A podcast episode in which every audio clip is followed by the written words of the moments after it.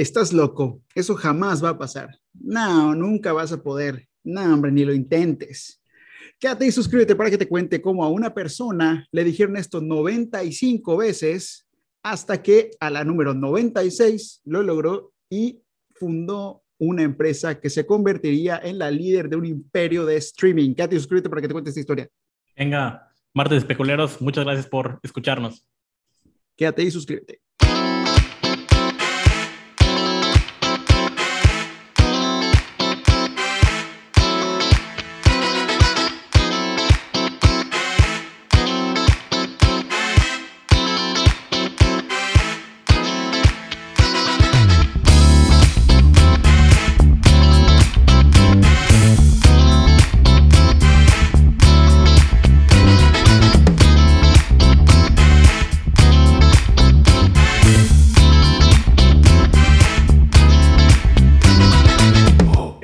Escuchando Especuleros, el podcast donde Ricardo Castillo y yo, Eduardo López, te contaremos el cómo, el por qué y el quién sobre estafas, organizaciones millonarias y las grandes fortunas del mercado. Especuleros que compra un bien esperando que su valor aumente, pero si además de eso innovas y rompes las reglas del juego, nosotros te llamamos especulero. Venga. Especulero, martes especulero. Ya estamos en un martes más, capítulo 24, 24, ¿verdad? capítulo 24, uf, ya están los números.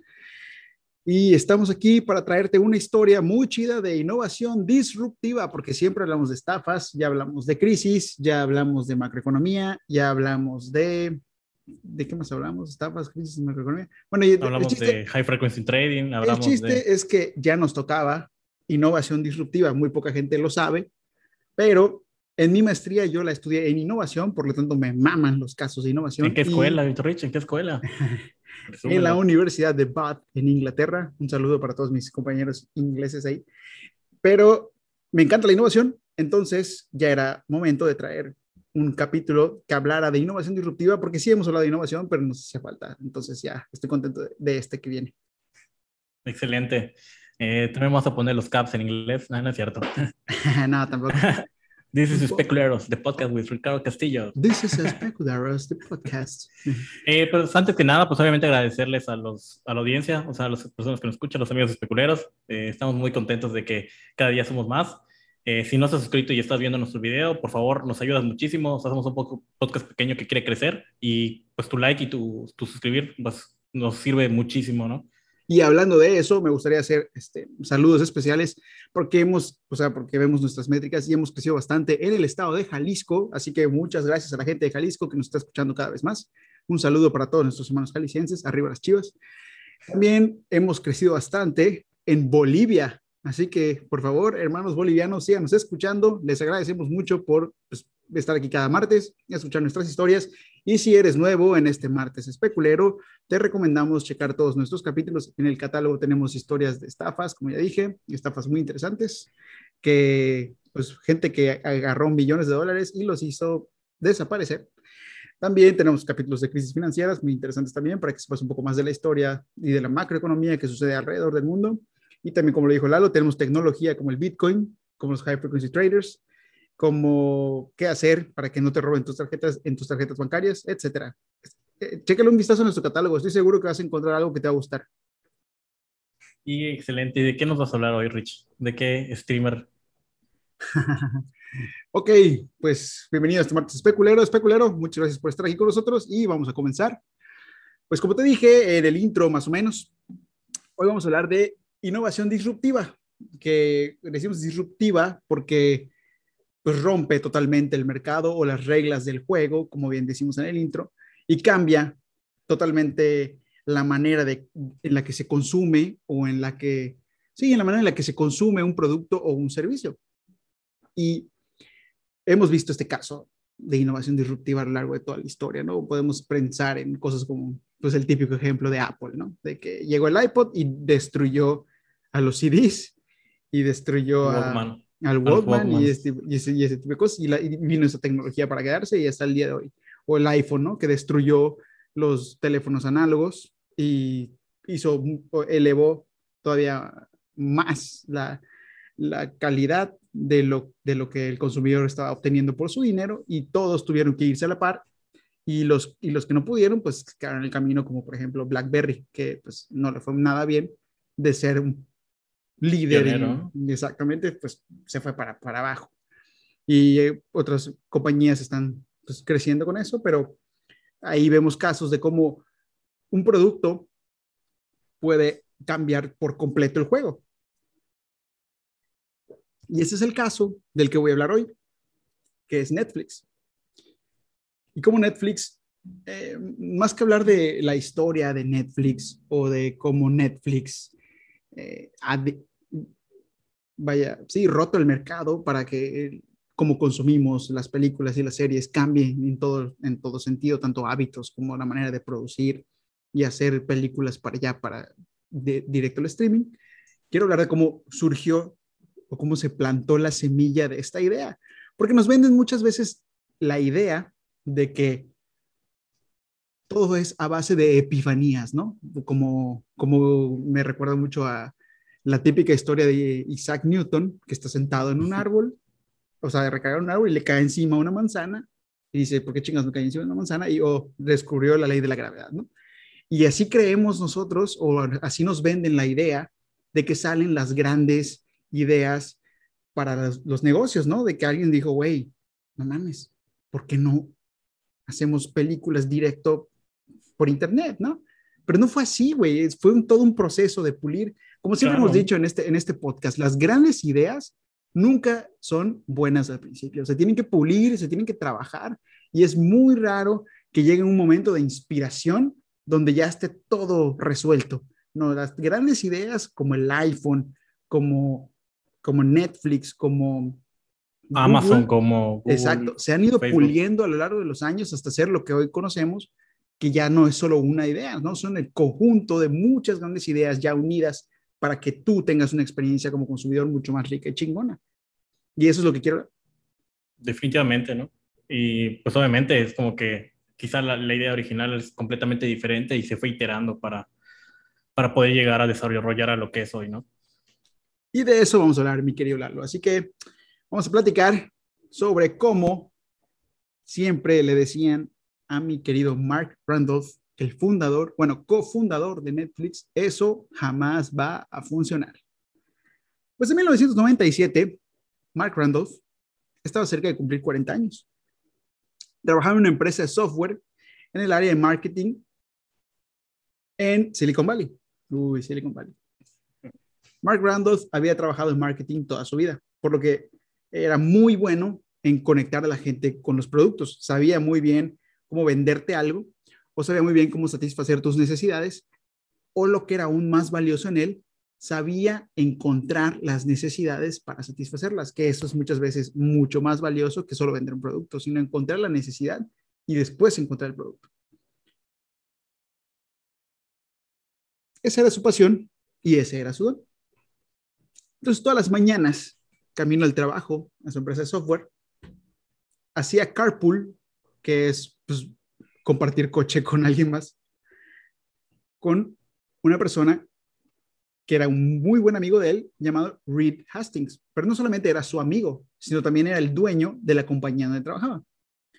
Pero Reed Hastings y Mark Randolph compartían el auto camino al trabajo todos los días, ¿no? Entonces, Reed y Mark se habían conocido en el trabajo y habían hecho muy buena amistad. Mark reconocía en Reed una buena pareja o un, un buen coworker, un buen colega para el trabajo. Pero esto iba a cambiar pronto. La compañía para la que ambos trabajaban había sido absorbida por otra.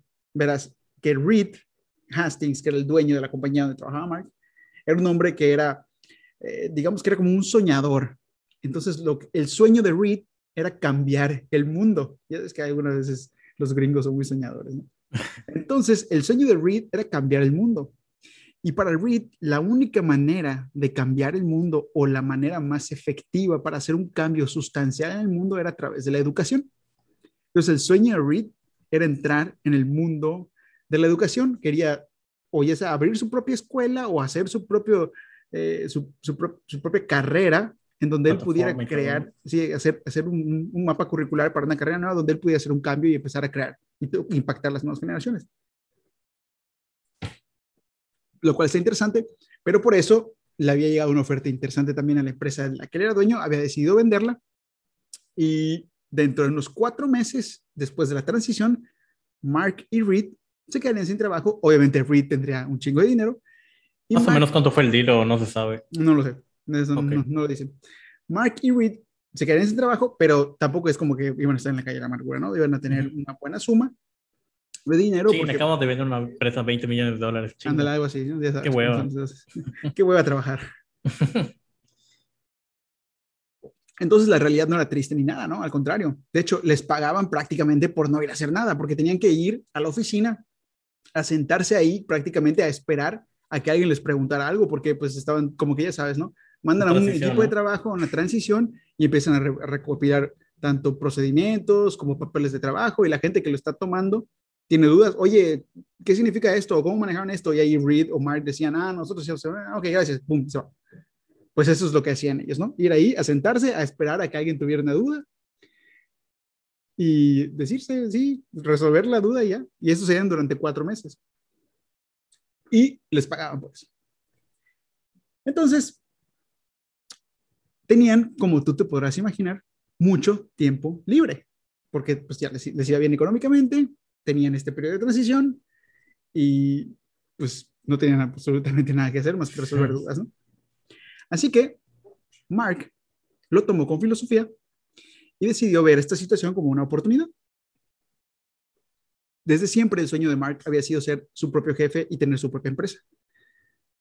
Así que diario, durante, desde que se anunció la transición hasta el momento donde pasó lo que tenía que pasar, bueno, que te voy a contar qué va a pasar, diario, Mark, en el camino al trabajo, le hacía un pitch a Reed un pitch, estamos hablando tipo Shark Tank, los que van a Shark Tank y dicen, oye, ¿sabes qué? Yo tengo una empresa de, no sé, vendo papas por correo. Los que ya vieron ese video de vender papas por correo de Shark Tank, está muy cagado.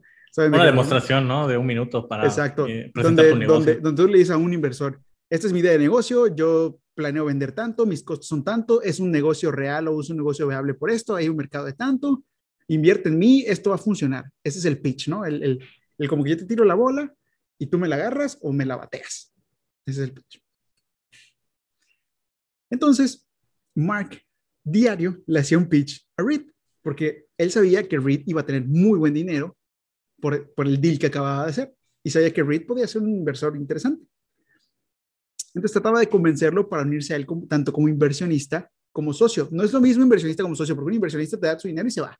Pero un socio sí sería alguien que está contigo ahí trabajando para que el negocio pues, tenga éxito. Pero la mayoría de las ideas de Mark, como él mismo reconocería más adelante, eran una mierda. Entre las ideas que Mark presentaba estaba shampoo personalizado por correo, comida para perro personalizada según las necesidades de tu perro y bates de béisbol personalizados según como tú quisieras de tu estrella favorita de béisbol. Y donde en todas estas ideas, no es creer que eran ideas pendejas que se le ocurrían, que pues sí eran ideas pendejas que se le ocurrían, pero se tomaba en serio su trabajo, o sea, hacía su tarea. ¿Qué quiere decir? Que él ya había averiguado antes de hablar con Mark, ya había averiguado, por ejemplo, para los bates, ya había averiguado costos de madera, maquinaria para producir los bates, números de ventas de productos deportivos, posible mercado meta, etcétera, ¿no? O sea, hacía su tarea. No, claro, es un nicho. O sea, en Estados Unidos sí lo compran. O sea, si pones esa empresa en México, a lo mejor no jala, pero en Estados Unidos ahí siempre hay un nicho que te va a comprar. Claro, o sea, a lo que, sobre todo en Estados Unidos, que es que hay un mercado para todo. No, a lo que voy es que tú, tú escuchas shampoo por correo, que es una idea muy extraña, pero Mark ya había hecho su trabajo, ya había averiguado fórmulas de shampoo, ya había averiguado logísticas para mandarlo por correo, posible mercado meta, las, las ventas en la industria del shampoo, etcétera, ¿no? O sea, eran ideas tal vez tontas, pero tenían un trabajo. Aterrizadas, ¿no? Exacto. Entonces, Mark era un poco soñador, pero Reed, que era su contraparte, era, la, era el, el, de los pies en la tierra. Y, le, y era lo que Mark apreciaba de él. Reed le decía sobre la disminución del mercado en bates de béisbol, que porque los niños ya no estaban viendo tanto, pedían, perdón, preferirían quedarse en su casa jugando juegos de video a salir etcétera, y que la idea era poco original, el costo de la inversión real. Entonces ambos tenían argumentos, en el, o sea, vaya, tenían como una discusión en el camino de trabajo donde ambos subían las voces y se gritaban y todo, pero no eran argumentos como de peleas, ¿no? Eran como que debates apasionados, donde compartían un punto de vista, pero los dos se complementaban muy bien. Eh, porque además Mark reconocía que Reed tenía muy buen ojo para reconocer cuando algo de verdad valía la pena.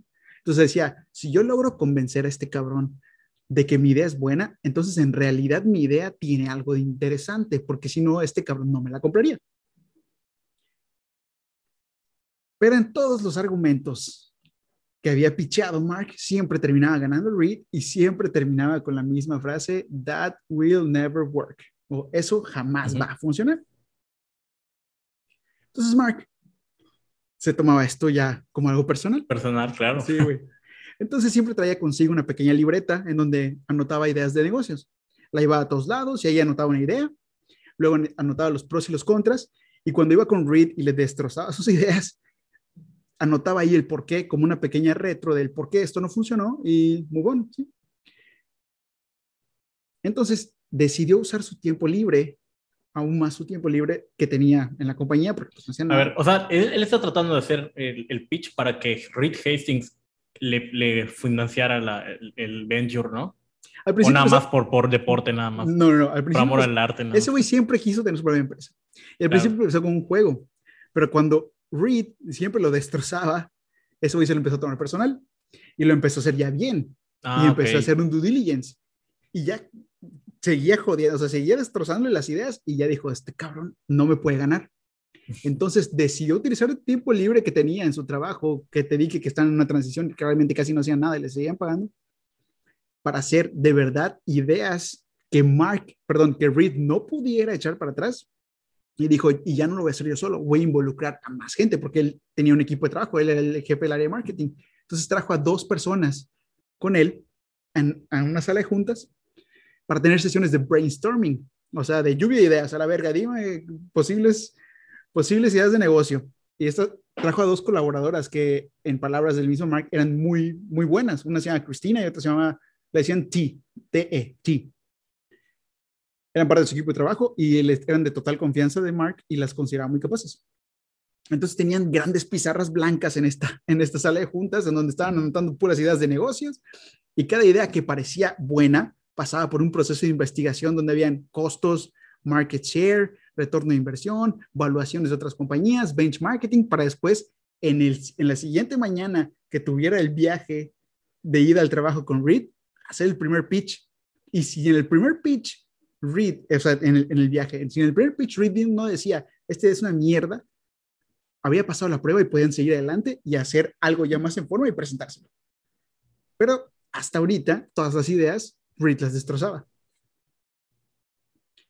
Y el proceso sucedió así 95 veces. A la verga, güey. 95 ideas que Reed mandó a la chingada.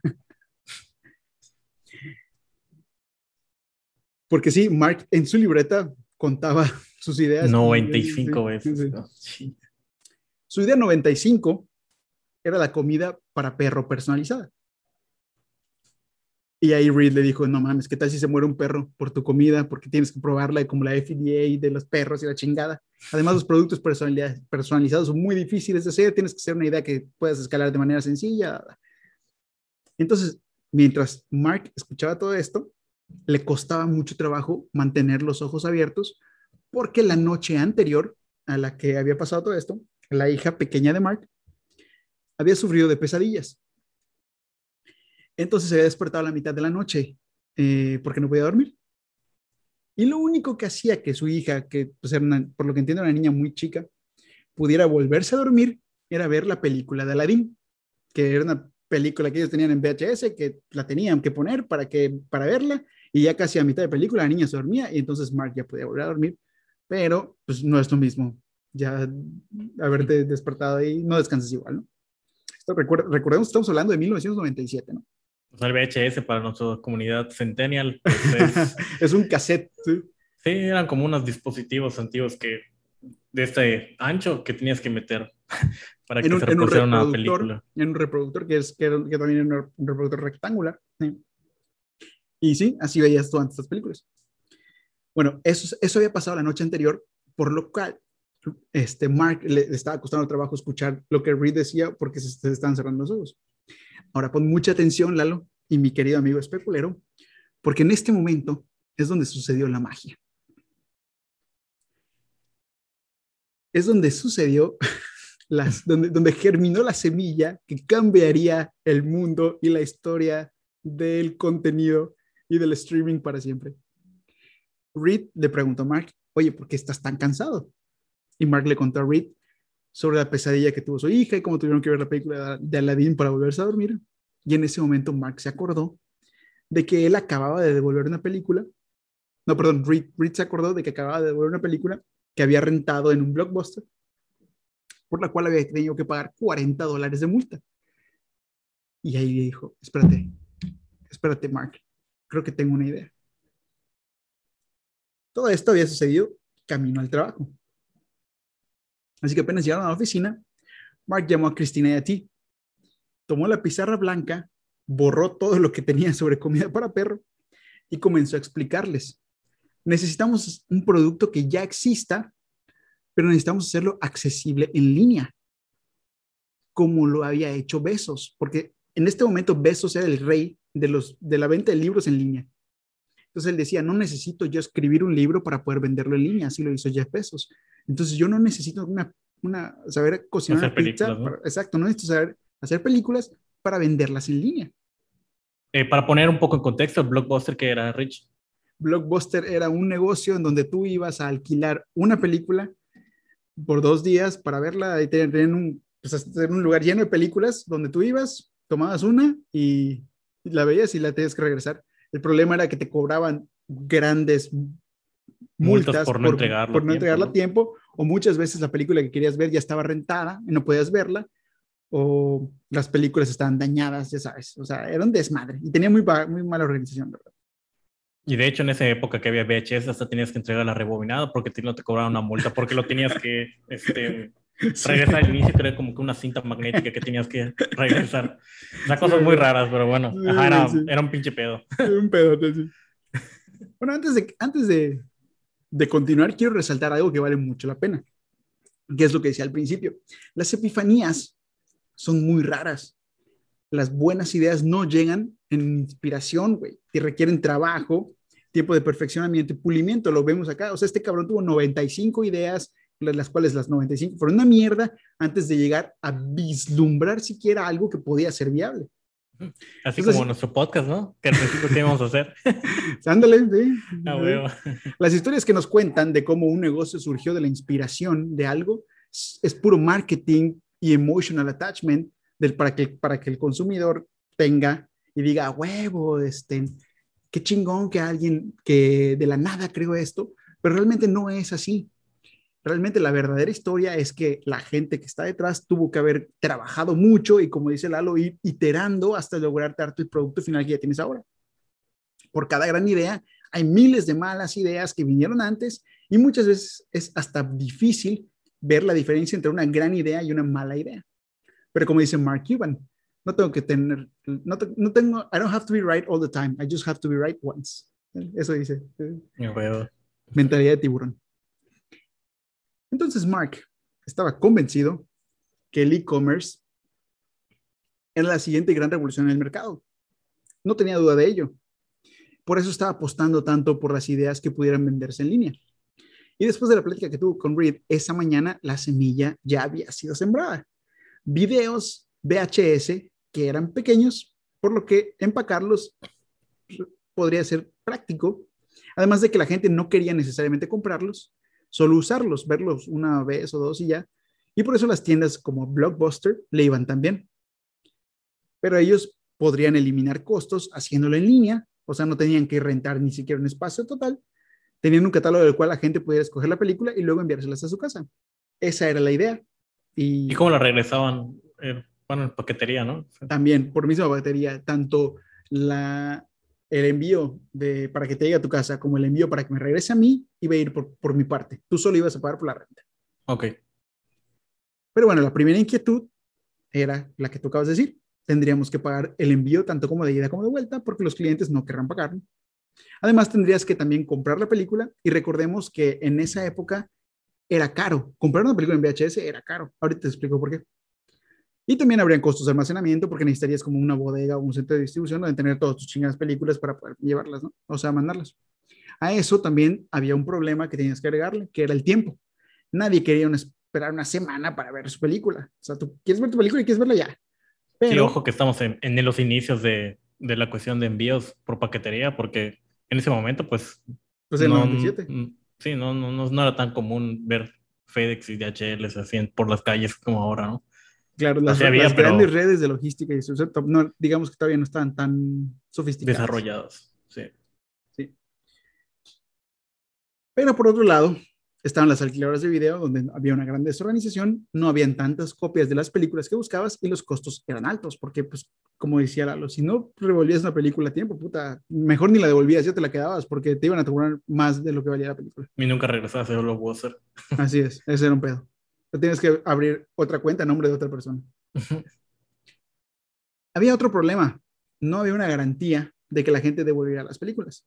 Tal vez se les olvidarían, Tal vez si las películas se dañaban en el camino, pues nadie las iba a ver, o tal vez en el regreso de, que te la devolvían, la podía, podía haberse dañada, yo qué sé. Pero la razón más pesada, como te comentaba, era el costo, porque las películas en VHS eran muy caras en ese entonces, y por esa razón las, las alquiladoras de películas eran tan populares en la época. Eso además de los problemas de logística y costos, porque eh, si yo compro una película, digamos que la película que compré me costó 20 dólares y yo la rento a 2 dólares, quiere decir que tengo que rentarla 10 veces para recuperar el costo de la película. Pero no puedo rentarla 10 veces en una semana por el tiempo de envío. Tal vez la podré rentar cuando mucho dos. Entonces tendrían que pasar otras 5 semanas solamente para que yo recupere el costo de la película. Y la gente no quiere ver películas viejas. La mayoría de la gente quiere ver los blockbusters, las películas de estrenos. Entonces, eso también baja la posibilidad de que la película que ya compré sea rentada en el futuro. Entonces, ese también es un problema. Y eso se dificulta. No, y aparte los costos de que tienes que dar las regalías a, las eh, film, ¿cómo se llama? Los estudios. No, ahí no tienen que dar regalías, porque se amparaban en una ley de que una vez que yo compré algo, es mío y yo puedo hacer con ello lo que quiera. Pero no que no puedes distribuir. O sea, bueno, es que dice, ajá. La ley, de hecho, de eso se amparaba Blockbuster, en eso estaba, en eso estaba amparado todo su modelo de negocio en ah, que una vez que yo tengo, yo compré el bien, yo puedo hacer con el bien lo que quiera. Mm, qué raro, o sea, porque pensé, por ejemplo, en libros está prohibido utilizar cualquier tipo de reproducción. Ah, bueno, reproducción. Eh. Pero no alquiler. ¿Mm? O sea, puedes alquilar el libro, ¿no? O sea, pero no puedes imprimir otro y, venderlo. Ándale, tiene okay. Entonces parecía que la idea de hacer un blog, de hacer un blockbuster en línea u otra más, sería otra más en la, en la libreta de, de, de ideas fallidas de Mark. Hasta que llegaría un game changer al mercado, que era el DVD. El DVD no era aún tan popular. Todavía no llegaba al mercado con la fuerza que lo haría, pero Mark había hecho muchas investigaciones y pudo vislumbrar el futuro. Primero, era mucho más práctico transportar un DVD que un cassette de VHS que era gordo y pesado. Un DVD solamente era un, un CD eran más pequeños y ligeros, por lo que su costo de envío sería aún más barato. Pero el verdadero game changer era el approach que las grandes compañías de estudios querían darle al DVD. Y ahí verás. En su momento, cuando salieron los cassettes que eran VHS y beta, hubo una guerra tecnológica entre VHS y beta. Esto fue una pesadilla para las compañías de películas, porque había películas que estaban en VHS que no estaban en beta y películas al revés que estaban en beta y no en VHS, y entonces la gente no se atrevía a comprar un reproductor beta o un reproductor VHS porque no tenía el catálogo completo, lo cual hacía muy difícil la comercialización de las películas, tanto para uno como para otro. Y además se dieron cuenta de los que que los que realmente estaban haciendo dinero con esto eran las alquiladoras de películas, porque pues estaban comprando caro, pero devolviendo pues, el costo, alquilándola un chingo de veces. Entonces los estudios, cuando se dieron cuenta de esto, decidieron elevar aún más el costo de las películas porque dijeron, pues si ya lo vas a hacer, pues que te salga cara la primera para que yo recupere. Bueno, con el DVD esto sería diferente. Para empezar, un CD era más barato de, de costo porque era puro plástico para hacerlo. Y querían hacerlo un producto totalmente accesible para cualquiera. O sea, querían, estaban apostando por llegar al consumidor final. O sea, no querían, no querían que Blockbuster se llevara toda parte del mercado. Querían hacer el DVD de una manera tan barata que yo dijera, ah, me compro la película. Total, me, vale, me vale lo mismo que alquilarla. Esa es una. Y dos, la estaban apostando a que fuera un producto coleccionable, que la gente coleccionara películas. Ese era el approach que le estaban metiendo y le estaban invirtiendo fuerte a eso. Por lo cual, el DVD sería un game changer para todos y eso Mark ya lo estaba vislumbrando. Y tal vez cassettes por correo no funcionarían, pero DVD podía ser otra historia. Así que Mark le propuso a Reed hacer una prueba. Y los DVDs todavía no estaban totalmente disponibles en 1997, por lo que Mark compró un CD de música y se lo enviaría por correo a Reed. Si el CD llegaba bien, la idea podía seguir en pie.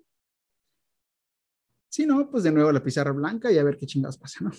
Y Reed accedió, dijo, va.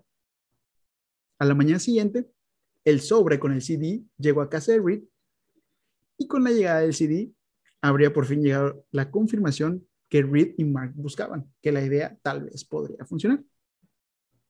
Más adelante, en un estudio de logística que el mismo Mark hacía, Mark reconocería que la entrega de este CD había sido lo que los gringos llaman un false positive, un falso positivo. ¿Habéis escuchado hablar de esto? No. Ok. En, en muchos libros de emprendimiento y de innovación y ese tipo de cosas, hablan del falso positivo, que es cuando te salen bien las cosas, das por hecho que siempre te van a salir bien. Y eso no necesariamente es verdad. Tienes que hacer un estudio muy eh, diligente de las cosas, del por qué salieron bien, para que las puedas reproducir tantas veces como sea posible. En este caso, Mark mandó un CD por correo y el CD llegó bien y él dio por hecho que sí se podía. Pero ¿cómo sabemos que eso no, Fue, no fue suerte? Porque después en un estudio de logística, Mark dijo, verga, tuvimos suerte de que el CD llegara bien ya después que hicieron todo ese estudio de logística, pudieron ajustar en muchas cosas para que los CDs tuvieran la integridad, o sea, pudieran tener la integridad que necesitaban, ¿no?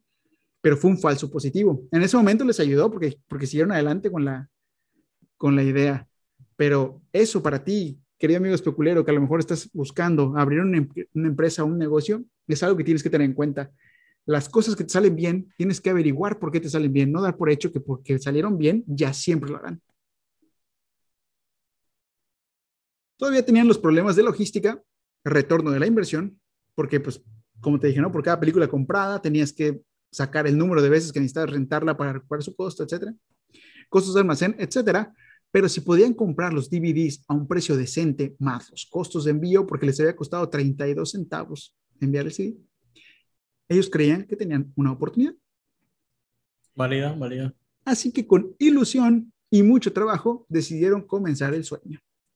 Reed y Mark calcularon que necesitarían 2 millones de dólares para poner su, su, idea en marcha.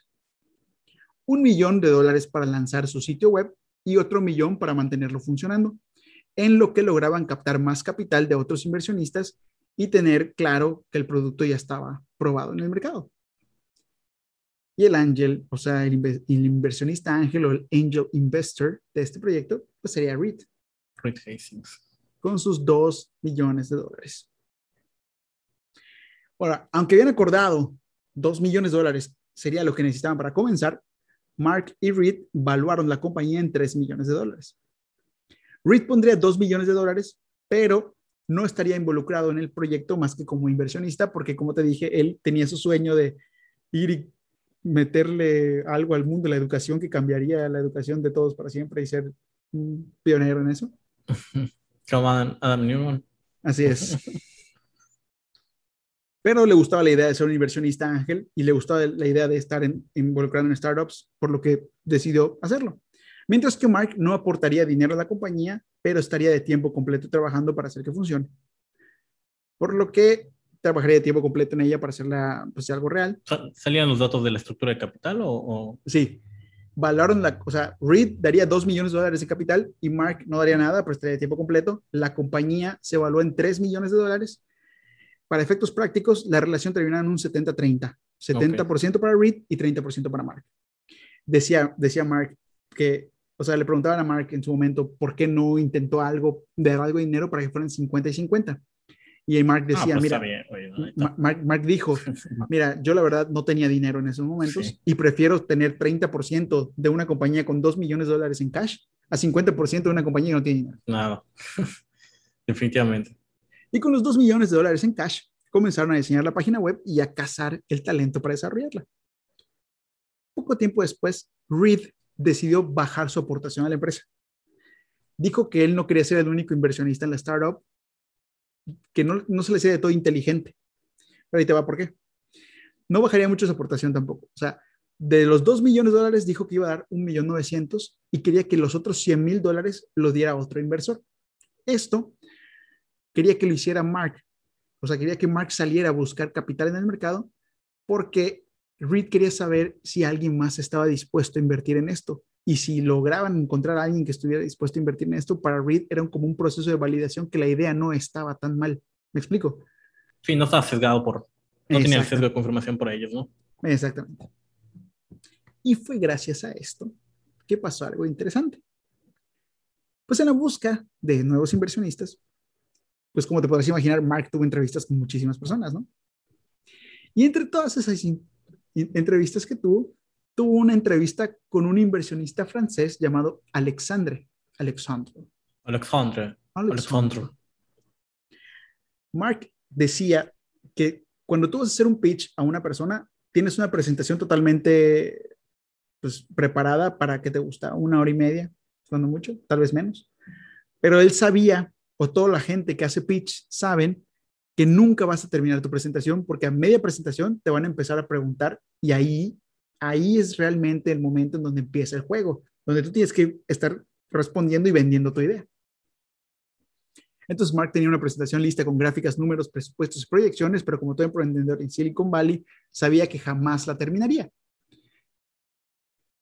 En este caso particular del francés Alexandre, iban totalmente preparados para las interrupciones, pero no iban totalmente preparados para lo que Alexandre les diría. No llevaba ni media hora cuando Alexandre comenzó a dar pequeños golpes con su anillo a la mesa de cristal, así que... Croissant, croissant. Diciendo así, mientras los miraba, haciendo la cabeza como que en, en modo de desaprobación. Y con un tono francés les diría, this is a total shit. Esto es una mierda ellos quedaron impresionados de que, cabrón, tengo casi dos millones de dólares en esto y me estás diciendo que es una mierda, pero Alexandre tenía un punto bastante bueno. Cuando Alexandre les dijo que todo era una real y verdadera mierda y pérdida de tiempo, era porque, según Alexandre, los DVDs eran una tecnología de transición. Nadie adoptaría esta tecnología en el largo plazo. No pasaría mucho tiempo para que los DVDs se fueran a la basura. El verdadero salto que valía la pena, según Alexandre, era de la tecnología análoga a la digital. No tenía sentido moverse de un plástico a otro cuando era cuestión de tiempo para que las, las personas descargaran sus películas del Internet o las pudieran ver a través del streaming. Y ustedes estarían atorados con una bodega llena de DVDs que nadie querría en su casa. O sea, este cabrón era un adelantado. estaba muy cabrón, ¿eh? pero porque, Era, porque era un vato que estaba en el mundo de tecnología. Sí, obviamente, pues ya se estaba desarrollando, este, bueno, los inicios de Dropbox y todas las clouds que permitirían poder almacenar ese tipo de películas, porque necesitas un gran almacenamiento para tener, pues, todo el storage de todas las películas, ¿no? No es algo fácil. Ahora bien, si podemos decir que Alexandre tenía un punto bastante convincente, también era cierto que Mark había hecho su tarea. Y Mark le respondió a Alexandre que tomaría un tiempo para que lo digital llegara, según las palabras de Mark, tenemos al menos cinco años para que llegue lo digital. Esto solo hizo emputar más a Alexandre, que respondió duramente, ¿para qué demonios voy a invertir en una empresa que en cinco años va a estar obsoleta? Y tenía razón. El DVD era una tecnología de transición. Lo que no tenía claro Alexandre era el tiempo, o, o sea, el timeline. Porque Alexandre entendía muy bien la tecnología. Lo que no entendía bien era Hollywood. Y es que los grandes estudios, como te había comentado, estaban invirtiendo mucho en DVD y sobre todo en el DVD ownership, o sea, en la parte de que las personas tuvieran DVDs en su casa ellos están invirtiéndole mucho el marketing para que tú y yo compráramos DVDs y tuviéramos nuestra colección de DVDs. No, y digo, era una, una fuente principal bastante buena de ingresos, porque lo vendí, o sea, ¿cuánto más te costaba un, CD hacerlo con todo y la funda? Te salía, no sé, en 5 o 10 pesos y lo vendían en 300, 250 sí, claro. pesos. Le ponían, le ponían unos, unos carteloncitos bonitos y ya. Y de hecho, ajá, tenemos un capítulo de cómo explicamos es en Dead Cat y, y Pixar, que también te manejan ese modelo y eran una fuerte ingreso muy importante, ¿no? El DVD. Exacto. Y las, y las grandes empresas de Hollywood no querían repetir el fiasco del VHS y, la guerra tecnológica que vivieron, por lo que el DVD estaban en, de manera grande y no buscaban que en el corto plazo esto se fuera a acabar. Y sobre la descarga de películas por internet, los estudios, aunque no lo pareciera, güey, que cuando yo lo leí me impresioné, pero tiene mucha lógica. Recordemos que muchos de esos estudios existen desde hace más de 70 años, por lo que la tecnología era algo con lo que también estaban aprendiendo a lidiar aún. Napster había inaugurado la época de compartir contenido de manera ilegal y los estudios, más que explotar esta tecnología, estaban aterrados de ella y querían frenarla para no perder su control. Tenían muchísimo miedo a esta tecnología. Sí, para que no sepan, Napster era eh, pues la aplicación que era como, como, un tipo Spotify, pero ilegal, donde compartían. Pues, sería bueno, buen tema para un, para un, capítulo de Tecla Pienso. ¿eh? Con las primeras pues, no, no sé si llamar unicornio, startups importantes de Sí, este güey que sale en la película de Facebook. Justin Timberlake, ¿no? Pero no tiene, ¿cómo se llama? Sí, no sé cómo se llama. Sí. bueno, también estaba el problema de que el Internet de alta velocidad total no era totalmente accesible en esa época, por lo que descargar una película podía tomarte horas y no necesariamente era una película de buena calidad. Entonces tuvieron un debate acalorado, ellos y Alexander, y como dijo Mark, si estás debatiendo con un inversionista sobre si tu idea vale la pena, no vas a obtener nada de dinero de ahí. Así que Mark fue con otro inversionista, al que estaba seguro que convencería, que era su madre. Y la madre de Mark fue la que terminó de invertir en Netflix. Según cuenta el propio Mark, podía ver en su madre los pensamientos de que este es dinero que jamás volveré a ver mientras, mientras él estaba, estaba haciendo el pitch de la idea, porque no entendía nada. ¿Cuál sería la sorpresa, no? Y y Mark habla de cómo esta fue una, eh, ¿cómo te explico? Fue una experiencia extraña, pero fue enriquecedora porque sí le abrió los ojos en parte. Le abrió los ojos a algo que es muy importante recalcar aquí, que se llama el dilema del innovador o el de, le dicen en inglés, ¿no? innovator's Dilemma, donde para innovar, cuando, cuando, tú eres líder en el mercado, este, eres, eres, digamos que eres el, el principal productor, amo y señor de un mercado. Y ya lo controlas y tienes el market share más cabrón. ¿Debes de innovar o no? Ese es el, ese es el dilema del innovador. Si yo innovo y cambio las reglas del juego, ya no voy a ser el líder, porque todo va a cambiar y todo lo que yo ya tenía va a cambiar y yo voy a tener que adaptarme para ello. Pero si no lo hago yo, alguien más lo va a hacer. Lo va a hacer. Y me van a ganar, me van a, me van a, me van a, me van a chingar. Entonces, o puedo cometer canibalismo, que es yo mismo innovo y yo mismo me voy a comer a mí mismo, o puedo esperar a que alguien más lo haga por mí. Sí, el problema de esas startups, o sea, parten de la premisa de que tienes que escalar muy rápido. O sea, porque se te ocurre la idea y la idea no es como que tenga una patente. Entonces, si te ocurre, va a haber un chingo de cabrones tratando de, de, de, copiarte y mejorarte rápidamente, ¿no? La idea es de que, pues, y con capital intensivo tú vayas escalando muy rápido que ya otra empresa ya no te va a poder alcanzar. Correcto. Y recordemos que mientras más pequeña es la empresa, es más ágil, más puede cambiar rápidamente. Y tú, mientras más grande eres, tienes más poder, pero es mucho más lento. Eres más lento en cambiar toda tu infraestructura y tu tecnología y tu know-how. Entonces, el cambio es algo que siempre tienes que tener en mente. Y yo creo, esto es algo que siempre eh, hablan mucho en los libros de innovación, que tienes que estar innovando constantemente, aunque sea una amenaza para ti mismo, porque mejor me doy el putazo yo mismo que me lo alguien más. Y así comenzaría el gran viaje de Netflix, que por cierto el nombre viene de la, de la abreviatura de net, que es Internet, y Flix, que viene de flick, que así le dicen coloquialmente en inglés a las películas, ya sabes que chick flick, pues Flix. La cual es hoy un líder mundial y referente en el mundo del streaming. Y en el año 2018 reportó ingresos por más de 7 mil millones de dólares. A finales del primer trimestre del 2020, la plataforma ya contaba con un total de 183 millones de clientes, la mayoría fuera de Estados Unidos. Y al final del primer trimestre de, 2020, las estimaciones de Wall Street era que solamente crecería 7.6 millones de, de clientes, pero como te podrás imaginar, la pandemia hizo que ese número creciera más del doble hasta 15.8 millones de clientes. Y Netflix ha pasado de, porque comenzó haciendo esto, ¿no? Vendiendo, bueno, mandando películas por correo, a hacer esta parte de innovarse a sí misma y pues ya ser el líder del mercado, porque ahorita está en eso, ¿no? Y no solamente ha hecho, eh, ha sido el primero en dar el paso hacia el streaming, sino que se han, han seguido innovando generando contenido original. Que eso es lo que la ha hecho rica, güey. Porque ya no solamente vas a Netflix por su catálogo, porque la verdad ya el catálogo ya ni siquiera es tan bueno, ahora vas por su contenido original, que eso es lo que es valioso de ellos también, porque es, ya, ya te tengo, ahora te voy a ofrecer algo que nadie más te puede ofrecer. Sí, sobre todo que innovaron que, bueno, los que tenemos memoria en el sentido de que cuando comenzó Netflix, que eran, eran pocos títulos, pues como que, como que nadie decía, ah, pues Netflix, sí, no, no, no lo tengo porque además empezó como que en Xbox que solo ahí podías transmitir, ¿no? O sea, todavía no existía el... el, sí, las, las Smart TVs o, sí, o los dispositivos. Entonces como que tenían pocos títulos porque pues obviamente las compañías no querían prestar sus títulos. Pero poco a poco fue como que, ah, mira, ya comenzó a salir esa serie, ¿no? Y la primera gran este, serie de producción de Netflix fue el House, of Cards. Que, fue, un madrazo. La primera, ¿no? De, contenido original. Fue un madrazo. No, sé si fue la primera, pero fue su primer super hit. Sí. Que fue un madrazo y ahí Netflix dio un golpe sobre la mesa diciendo, vamos a generar contenido y no contenido basura.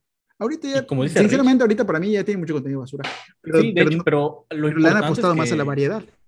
Importaron la variedad y también de bajo presupuesto, porque no son películas o series que tengan muchos efectos especiales y, pero se propiciaron más en como que en las historias, que eso era la parte importante.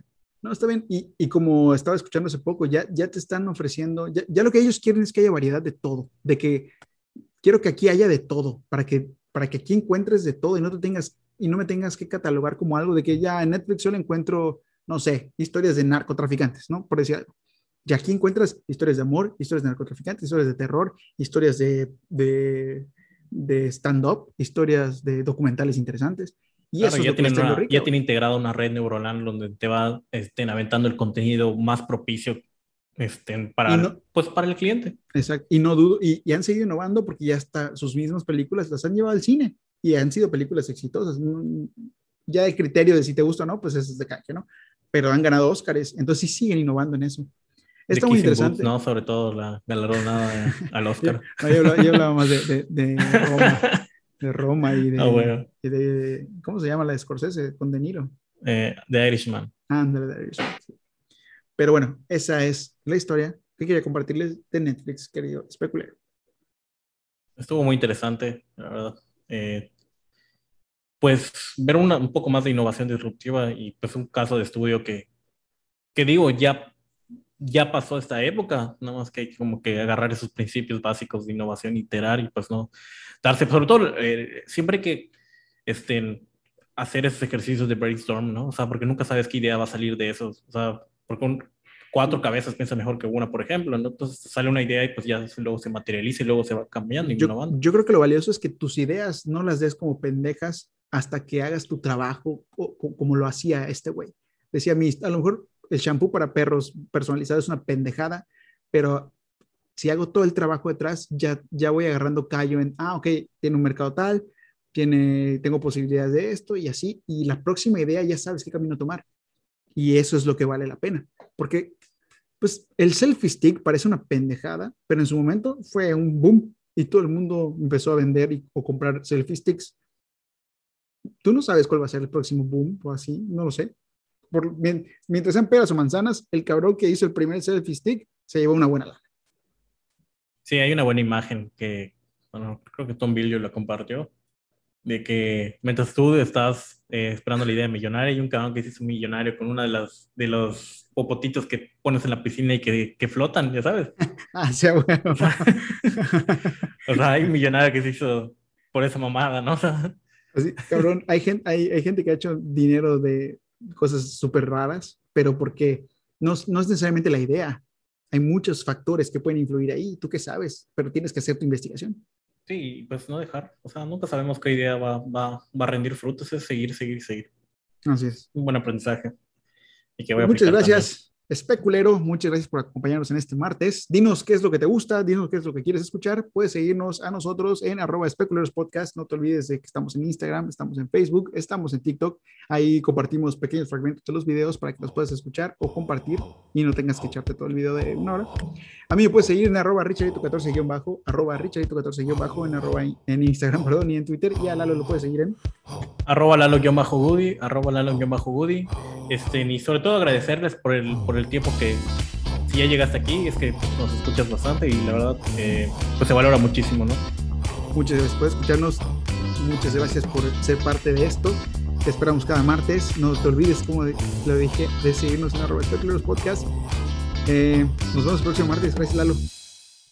Hasta luego. Bye bye.